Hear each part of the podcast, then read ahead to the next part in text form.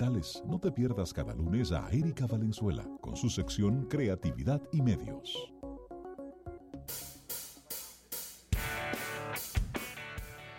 Bien, señores, estamos, estamos a lunes, fecha en que recibimos a Erika Valenzuela con noticias locales e internacionales del apasionante mundo de la publicidad. Erika, ¿cómo estás? Muy bien, trayendo algunas noticias de unos cambios que yo creo que han sido bastante extremos en Amazon. Aunque de verdad es justamente de uno de los productos y servicios que ya yo creo que estaba mandado a guardar. Y es que en el 2015, recuerden que, que Amazon salió con una innovación que eran estos botones Dash. Ah, Que las marcas apostaron a eso porque supuestamente eso le iba a traer más presencia dentro de los hogares. Y más venta. Exactamente, donde en- ya cuando estábamos hablando ya formalmente del Internet de las Cosas, con estos botones que estaban atados a tu cuenta de eh, Amazon, tú podías reordenar la cantidad que tú comprabas eh, regularmente de un producto X. De Tide, de, Sí. de- eh, diferentes Detergentes, detergentes, era café, cereales, cereales, café, cosas así como recurrentes que era para, para re- reabastecer la despensa. vamos y a que a lo mejor a usted se le olvida entrar a Amazon para pedirlo y la idea era poner estos botoncitos que se pegaban inclusive. Si tenían- tú ves que te quedaban dos capsulitas para de detergente, ya tú le dabas el botón para que se hacer la orden de nuevo, ya se, se cobraba y todo. Eso nunca aprendí. Entonces, la verdad es que el, el mercado va evolucionando, la manera en que los usuarios están utilizando las mismas innovaciones de Amazon han hecho que estos botones, que, que no son baratos, señores, porque recuerden No. que cada botón de estos, de estos Dash, costaba alrededor de 5 dólares Sí. adicional a lo que te costaba el producto, aunque era una sola vez, pero eh, realmente te exigía eh, eh, comprarlos eh, y tenerlos ahí pegados como una especie de sticker donde más lo utilizabas. La verdad es que las mismas innovaciones con respecto a los Amazon Echo, es decir, Alexa, también utilizada a través de los dispositivos móviles y demás, han Sí. hecho que las personas estén reordenando inclusive por voz y entonces estén utilizando cada vez menos estos botones. Los que están habilitados hasta ahora se van a utilizar hasta X cantidad de meses que todavía no ha eh, informado formalmente eh, Amazon, pero después de un tiempo ya no se van a recibir órdenes a través de aquí. No solamente el hecho de utilizar cada vez más eh, la voz, sino que cada vez eh, las personas están utilizando la misma aplicación de Amazon que tiene el, el One Click Payment, que lo Sí. hacen el, el pago por un solo clic, eh, donde ya inmediatamente pagan, palo, pagan el servicio. Y además, eh, esto, este lanzamiento reciente que ha hecho Amazon de este pago por suscripción de algunos productos que inclusive te asegura un descuento fijo de X porcentaje porque ya tú estás suscrito para que, por ejemplo, cada tres meses te envíen el detergente y ya tú lo prepagaste eh, a través de un servicio ya preadquirido en Amazon. Entonces, eh, eh, es el mismo Amazon el que ha sido, como quien dice, el culpable de la desaparición de estos botones. Pero fíjense cómo incide eh, lo que es el cambio del comportamiento del consumidor para la utilización de ciertos servicios. Ahora, mi pregunta, esa gran promesa que hizo Amazon en su momento de la visibilidad que iban a tener las marcas con estos productos, ¿por qué lo van a cambiar? ¿Cuál va a ser la promesa de Amazon para eh, asegurarle visibilidad a las marcas? Porque no es nada más que te compren el producto, sino que cada vez más estas marcas quieren ser relevantes, eh, tener presencia, estar en el top of mind del consumidor. ¿Cómo lo van a asegurar? Vamos a ver qué, qué vuelta le va a buscar a Amazon para entonces eh, mantener esta promesa de alguna forma eh, con las marcas que tenían presencia a través de estos botones. Estos botones no eran exclusivos de Amazon, hubo muchas empresas que le estuvieron cayendo detrás, inclusive no solamente empresas, sino, eh, por ejemplo, en Reino Unido vimos como una, una cerveza Mm. en, en- en específico, sin estar relacionada directamente con, ni siendo exclusiva de un supermercado X, te hacía, te otorgaba tu botón donde tú podías hacer la compra en tu supermercado favorito. Entonces, si ya esta tecnología no lo va, lo va a dejar de usar Amazon, muy probable que vaya a empezar a desaparecer en el resto del mundo y, y el resto de los eh, de los productos y marcas que lo estaban utilizando. Entonces, nada, estamos viendo otro cambio más en todo lo relacionado con lo que tiene que ver con productos y tecnología, en este caso el Internet de las Cosas, y cómo el mismo en Internet de las Cosas eh, va haciendo una especie de, canibalismo entre un servicio y el otro, como lo vimos ahora por los botones Dash eh, de Amazon. Entonces, esto va demasiado rápido para tú caerle atrás a toda esta tecnología y a toda esta innovación cada vez es un reto mayor, pero eh, tenemos que estar muy pendientes cuál- cuáles son los cambios y sobre todo las marcas entonces cómo van a tener mayor visibilidad y mayor presencia. Así es. Bueno, señores, y siempre, yo creo que nosotros desde el año pasado para acá, ¿cuántos términos hemos visto relacionados con los influencers? Términos nuevos. Microinfluencers, nanoinfluencers. Pues ahora salió en el New York Times los kidfluencers. Kidfluencers. Exactamente. Que son, Influenciadores de niños. son influenciadores de menos de cuatro años. Y todo es, así es. Influenciadores de menos de cuatro Así años. es, así es. Son estos niños y la mayoría que tienen son celebridades, justamente son hijos de celebridades, de youtubers y demás. Que la mayoría han tenido cuentas eh, de redes sociales y presencia en plataformas digitales, inclusive antes de nacer. Estamos hablando de que, por ejemplo, ya hay una familia donde tienen dos kidfluencers y la mamá está embarazada y ya el que no ha nacido tiene más de 175 mil followers Wow. pendiente de lo que está pasando. Entonces, eh, para las marcas, esto ha sido como una zona gris. Recuerden que sobre todo en los Estados Unidos hay muchas regulaciones Claro. en publicidad tradicional sobre cómo tú te comunicas con los niños. Por ejemplo, en canales eh, que toda la vida se han dirigido a niños, como el caso de Disney Channel, de Discovery Channel y demás, hay un límite, por ejemplo, en personas que son eh, anfitriones de programas, de la cantidad de marcas que ellos pueden representar. Inclusive los personajes que son famosos de cualquier eh, eh, muñequito, de cualquier programa en- en- de- dirigido a niños, tiene un límite de marcas a representar para, eh, en- para tratar de proteger a los niños de la publicidad. Pero en el ambiente digital no existen las regulaciones. Entonces, No. las marcas se están aprovechando de estos niños que tienen cuentas y vamos a admitir que no en cuentas en plataformas donde supuestamente no pueden sacar cuentas porque tienen que tener mayor ma- más de 12 años. Sin embargo, son cuentas que se que, que dicen que están manejadas por sus padres y demás y por eso no, no se las han podido eliminar. Por todos los detallitos. Pero estamos hablando, señores, de que un post sin video, por ejemplo, de uno de estos kidfluencers cuesta entre 10 mil y 15 mil dólares. Si estamos hablando de un video en YouTube, es alrededor de 45 mil dólares. Entonces, ya tú sabes que se están moviendo rápidamente para revisar eh, las leyes de protección de trabajo infantil, para revisar de nuevo las leyes que tienen que ver con la regulación de publicidad dirigida a menores de edad. Pero mientras tanto. Pero mientras tanto, se está generando toda una industria alrededor de estos kidfluencers, donde Wow. eh, no hay manera de controlar inclusive cuánto tiempo delante de la pantalla, por ejemplo, pasa un niño. Porque tú puedes decir, yo grabé ese video la semana pasada y nada más duró X cantidad de horas grabándolo. Y después lo subimos. ¿Quién controla eso? No. Entonces, eh, van, van a venir muchas regulaciones alrededor de estos. Mientras tanto, muchas marcas, por ejemplo, de Melissa and Doug, que son- es una marca muy famosa de juguetes de madera en los Estados Unidos, está inclusive acercándose a niños que ha detectado dentro de las redes sociales, escribiéndole a sus padres, escribiéndole el encargado de la red social de ellos, diciéndole que le va a dar 10 dólares por cada mil followers para que agreguen ciertos contenidos sobre sus juguetes. Todo esto tratando de llegar a los niños que cada vez menos ven televisión tradicional y cada vez más ven plataformas digitales y sobre todo están pendientes de lo que hacen otros niños.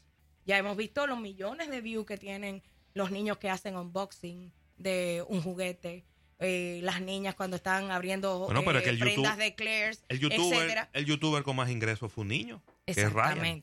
Que lo que hace es hacer unboxing de. Bueno, no, no es un unboxing, es jugar, destapar y jugar con juguetes nuevos. Así es. Y ese es el, eh, fueron más de 20 millones de dólares que se ganó el año pasado. Eso es lo que YouTube le pagó. Solamente, exacto. Sin Que no hablar de sabemos, negociaciones directas de no sabemos lo que le pagan las marcas y demás.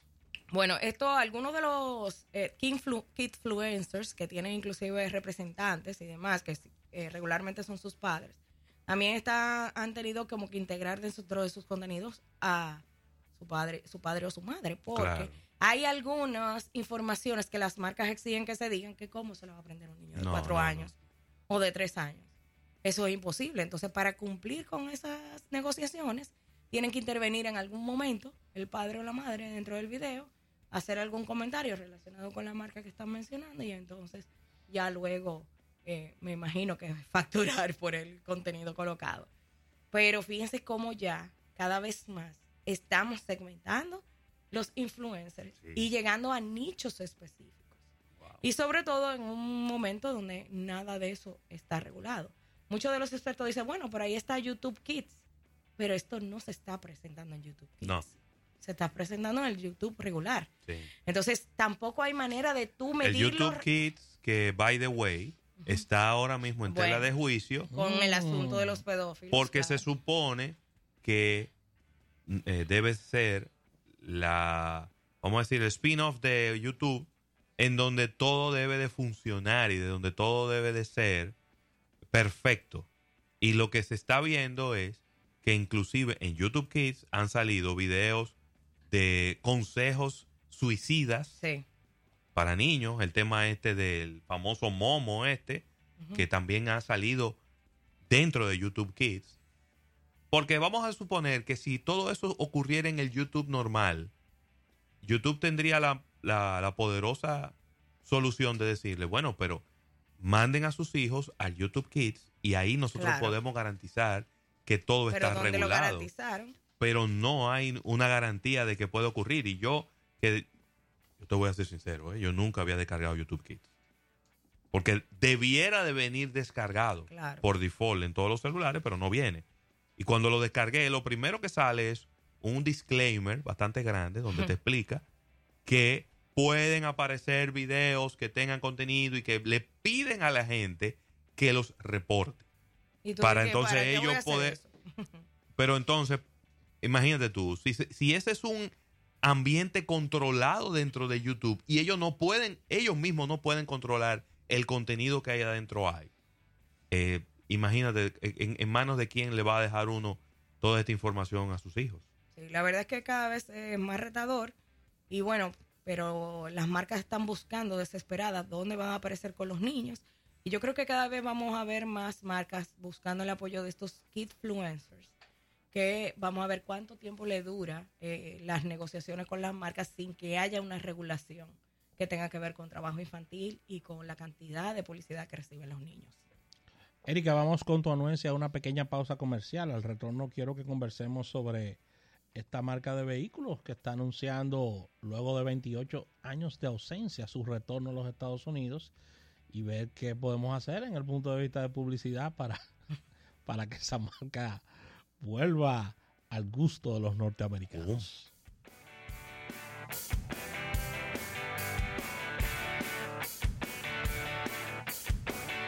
Vamos a romper algunos mitos. ¿El yogur griego sirve solo para preparaciones dulces? Si dijeron falso, están en lo correcto. El nuevo yogur Yoka griego es una buena alternativa para hacer salsas y aderezos de platos salados como ensaladas y carnes. Hay muchos mitos. El nuevo Yoka griego bebible no es uno de ellos. Anímate a probarlo. Yoka te hace bien. No olvides seguirnos a través de nuestras redes sociales, Twitter, Facebook e Instagram, y de nuestro canal de YouTube. Almuerzo de negocios, donde diariamente colgamos todas nuestras entrevistas y la participación de nuestros colaboradores especiales. Si eres dueño de un negocio, descubre todo lo que significa evolucionar con Azul. Esto va desde poder aceptar pagos con tarjetas y dispositivos móviles en tu comercio físico o vender desde tu página web con la seguridad, estabilidad y el servicio que necesitas hasta contar con herramientas innovadoras para mantener el crecimiento de tu empresa. Con nosotros cuentas con un aliado para cerrar siempre en azul. Más información en azul.com.do.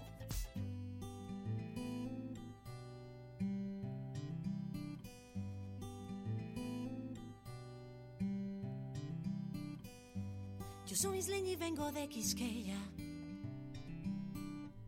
Pero un buen amigo le dice la bella. Y es que mis raíces vienen de esta tierra y pa' que no lo sepa estoy enamorada de ella. Yo soy isleña y vengo de Quisqueya. Y en mi principio llevo su bandera. Que no hay cariño una que se parezca y pa' que no lo sepa dónde vaya. Siempre seré de ella. Pero sus colores han ido cambiando mi vida en montones. Y los rayitos de sol pa' que te enamore. Sus agüitas claras y no hay nada mejor que el calor de sus playas. Y es que este clima, mi amor, solo en mi tierra. Soy dominicana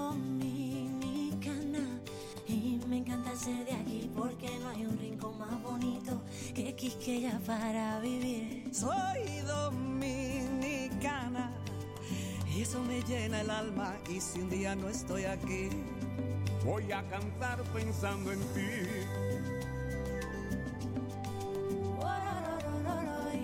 Mi tierra querida.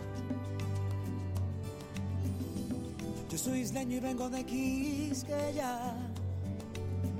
Un pedacito donde Dios quiso que yo naciera.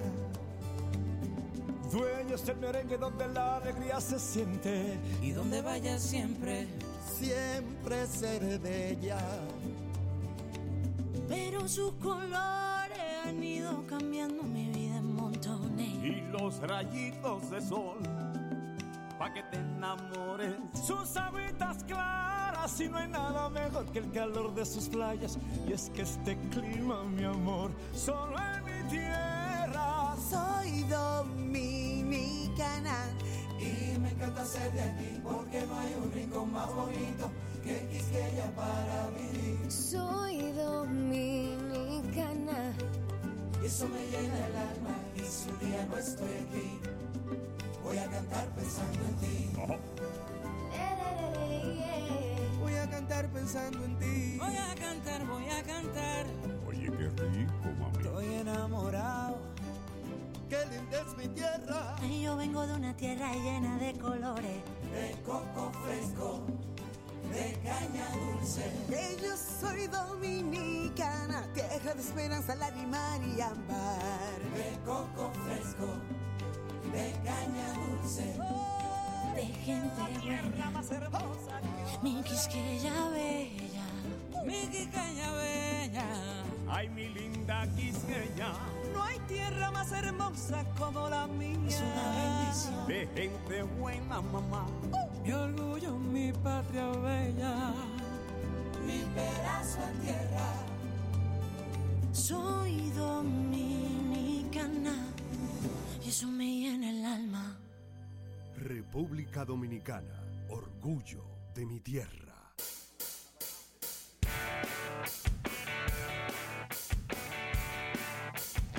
Bien, retornamos a tu almuerzo de negocios 809-539-8850. Seguimos conversando con ¿Qué Erika marca es? ¿Qué marca es que vuelve? Peugeot, la marca del. León, está retornando a mercado estadounidense después de una ausencia de 28 años. Nada más y Erika. nada menos. Y luego de 28 años, ¿cómo tú haces clic, Erika, con? No, tú tienes que lanzar como si fuera una cosa nueva. Sí, y sobre ¿Es todo, sobre todo en una industria automovilística tan cargada y tan llena de marcas, de modelos, de opciones entre vehículos eh, con combustible regular que viene de, de- de procedencia de fósiles y los combustibles eh, eléctricos. Y tanta inversión importante en el mundo de la publicidad, porque hay Entonces, ¿qué- presupuestos. ¿qué, elemento diferenciador va a traer Peugeot a los Estados Unidos para eh, realmente tratar de sacar la cabeza, como dice Rafa, luego de veinte y pico de años fuera del mercado norteamericano? Quizás la noticia más positiva de ellos, que en Europa, en Europa, y lo voy a decir muy dominicano, su jeepecito se está vendiendo muy bien. Ellos lanzaron un jeepecito, una jeepetica, muy bonita, muy coqueta. Aquí la vemos en República Dominicana. Es que y se se está vende. vendiendo muy bien en suelo europeo. Tú sabes que los sedanos no se están vendiendo en Estados no, no. Unidos, ya lo hemos dicho hasta la saciedad aquí. Ujú. Y el- ellos aprovechar como el hit que ellos han, han pegado, ese, ese, ese modelo, aprovechar la presencia Y en Estados además, Unidos. tú puedes estar seguro que eso no vino de que alguien se le ocurrió y se levantó una mañana y dijo, vamos Oh, para Estados Unidos, claro. han no. pasado Han- 28 sí, años. Oye, ahí hay muchos, Muchos estudios, estudios, de sí. mercado y de a lo mejor de crecimiento para ellos Claro. como marca, muy, muy buenas expectativas que a lo mejor es lo que están eh, haciendo con este regreso. Lo que sí tenemos que estar pendientes, cómo va a ser la comunicación. Eso es. Y qué, cuáles van a ser las bondades que van a tratar de diferenciarse del resto de las marcas, del resto de los modelos, que como dije anteriormente, está en los Estados Unidos un mercado súper saturado, como es el de los automóviles eh, allá. Y también con toda, qué tanta receptividad le va a dar a un carro extranjero, a un vehículo extranjero, eh, Donald Trump, que se toma cualquier eh, tema nuevo como eh, para defender eh, sus políticas y demás. Eh, vamos a ver qué pasa también con eso, si él viene y, y se agarra de ese tema eh, para hablar de que están acabando con la producción nacional, porque recuerden que también estamos es- es justamente en un año preelectoral en Estados Unidos, donde él volvió otra vez a la carga con que los empleos norteamericanos se están perdiendo, que la industria norteamericana hay que protegerla. Entonces, a lo mejor, cuando hablamos de, de este tipo de situaciones, no dudes que Peugeot tenga lobistas ya trabajando en el. Congreso de Yo los Estados espero Unidos que alguien les para que haya una entrada un poco más smooth. Yo espero que alguien le diga que la venta de sedán esté en el suelo en Estados Unidos. Es lo que Sí. te digo, claro. Por eso basaba mi Claro. comentario inicial en el tema de su jipetica, ¿no? No, no, no, claro, claro. No le digas así. que, sí, jipetica porque es chiquita. Pero está, Pero ellos tienen- ellos está tienen- muy bonita. Pero ellos tienen chiquita y tienen grande. y tienen la grande Y también. tienen la sí. grande también. Sí, sí, sí, sí. Así que para el mercado de Estados Unidos tú sabes que nunca chiquito. No, no, No, no, jamás. no.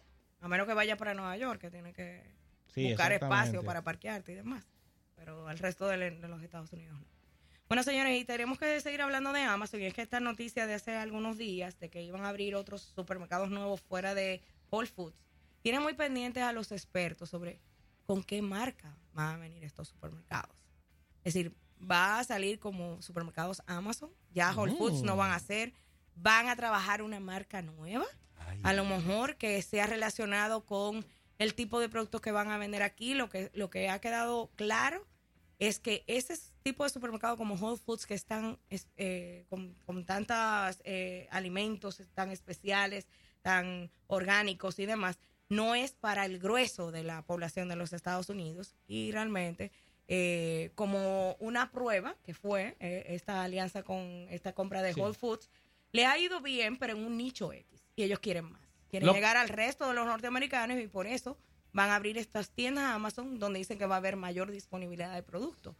Muchas personas lo que han dicho ellos lo que quieren es llegar a ser un Walmart, llegar a ser un Target.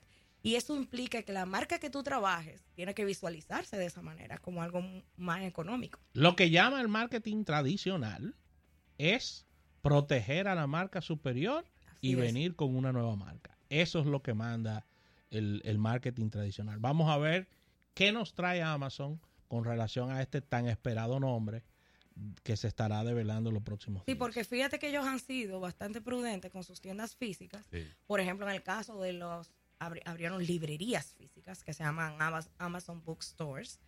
Y también las tiendas donde tú haces tu propio pago sin que nadie te ayude, nadie te asista, ni un cajero ni nada. Simple y llanamente se carga tu dispositivo móvil cuando sales de la tienda, que son los Amazon Go Stores. Todos han preservado el nombre de Amazon. Pero Amazon realmente no necesariamente se, tú lo puedes asociar con algo económico, porque es algo que va a todo tipo de precios. Entonces, si ya tú vas a trabajar en un supermercado con eh, otro tipo de visión, que sea con productos eh, para una mayor masa de personas, para que lleguen con mejor precio, ¿qué, qué está pensando Amazon en ese sentido? Si trabajar una marca aparte o entonces se llamarían supermercados Amazon. Sí. ¿Y qué pasaría con Whole Foods en ese Whole caso? Amazon. tienen que tienen que Whole Foods tienen que separarlo de eso Amazon definitivamente. Food. No, no, no, no, no se sabe. No, no. no, no. Vamos a ver, dicen que la primera tienda va a ser en Los Ángeles en el transcurso de este año. Entonces ya veremos cómo va a ser el despliegue de esa tienda. Bueno, señores, y Hagen Dazs, que ya había anunciado eh, hace, hace algunos días que venía con esta innovación dentro de sus sabores, ya oficialmente ya está disponible, que son estos seis sabores con alcohol. Ey. ya lo saben. La reivindicación del ron pasa. Así mismo. Se llama Hagen Dazs Spirits. Eh, todo lo, esta nueva línea, estamos hablando de que vienen con Bourbon, con Baileys, eh, con una serie Me de, encanta. sí, de sabores con un pequeño toque de alcohol. Que ellos han destacado mucho. Recuerden que las regulaciones en Estados Unidos con la venta de alcohol es muy fuerte. Sí. Entonces viene con menos de 0.5% de alcohol Claro. para que las personas necesiten de su identificación para comprar estos sabores. Recuerden la premisa. Es helado, no romo frío. Exactamente. claro. Entonces, Lo ya tú te imaginarás el- la el- acotación. la cantidad de helado que tú te tendrás que comer. para que unos amigos, para que te- unos amigos oyentes que ya se me están quejando de que por qué tan poca cantidad de alcohol en el, No, en el- pero- en el helado. Bueno, compre su helado, lléguelo a su casa y échele más. Va a venir. Claro. El, el alcohol de su preferencia, Ravelo. Échele más. ¿Eh? No, si tú no quieres que te le cambie el sabor, vodka. Va a venir Irish Cream Brownie, el Mm. rom tres leches, el bourbon con vainilla, eh, el bourbon con eh, pralines, es decir, eh, el amaretto black cherry almond. Pero Es decir, estamos hablando de unos sabores que son como exquisitos. sí, pero hay que... Entonces, Se una tarde y... regularmente este tipo de sabores se disfrutan más, eh, a lo mejor en, eh, hasta en los mismos bares, donde Claro. te pueden preparar un postre acompañado de una bola de helado. Claro. La gente lo usa más como para algún tipo de, para destacar algún tipo de postre entre adultos, obviamente. No quiere decir que nadie se va a comer un rompasa, Sí. como decía José Luis, pero, pero no es un sabor que, por ejemplo, que los niños disfruten. Porque No, no, tiene, se le no, siente no. un poquito el alcohol y realmente es un poco molesto para los niños. Pero fíjense cómo Häagen sigue diversificando los sabores entonces tratando de llegar a un segmento que siempre ha sido un poco más exquisito que el, resto de los helados, el Sí. de Häagen Dazs. Y entonces cómo premium. sacarle ajá, mayor provecho ahora con esta línea de seis sabores nuevos que tienen que estar relacionados con el alcohol. Lo que sí estamos pendientes es de con- dónde lo van a, a anunciar y cómo va a ser la comunicación alrededor de estos sabores que ya están disponibles, porque hasta ahora solamente se han basado en lo que son eh, notas de prensa, eh, avisos en noticieros y demás, y se lo han dejado más como al boca a boca. Pero ustedes saben muy bien que eso no es lo único que Eh, mira, funciona, y en- más para este tipo de productos. Claro. En el caso de Hagen y, y de... eh, ay, Dios mío. La, De Baskin Robbins. de Baskin Robbins, ellos deben de seguir explotando el tema de delivery de manera efectiva, porque al ellos tener un canal de distribución tan limitado, porque hay que decirlo, esto va a las pocas cantidades de tiendas y algunos supermercados, los mismos supermercados tienen limitación de sabores, que muchas veces tú vas buscando un sabor X y no lo tienen. No, nada más tienen disponibles los que tienen mayor movimiento. Exactamente. Tú debes seguir explotando ese tema de la experiencia del sistema de delivery en frío que ellos, que ellos tienen y que han ido explotando poco a poco para ellos intentar expandirse e intentar maximizar sus ventas porque sabemos lo complicado que es para esas marcas el opening de tiendas. Si te pones a fijarte en los últimos, en los Lo últimos tres cerrar. años, lo que ha hecho es cerrar o mantenerse igual. Entonces, si tú quieres seguir creciendo, debes de buscar las alternativas. Las alternativas, delivery. Eso es lo que manda. Y distribución segmentada. Y distribución segmentada. Así que, Erika, con esta información cerramos esta jornada del día de hoy, agradeciendo como siempre tu presencia como cada lunes en este tu almuerzo de negocios. Agradecer a la Asociación La Nacional y a Vinos Carlos Rossi por acompañarnos en este día, recordándoles que mañana estaremos a partir de la una en otro almuerzo de negocios. Bye bye.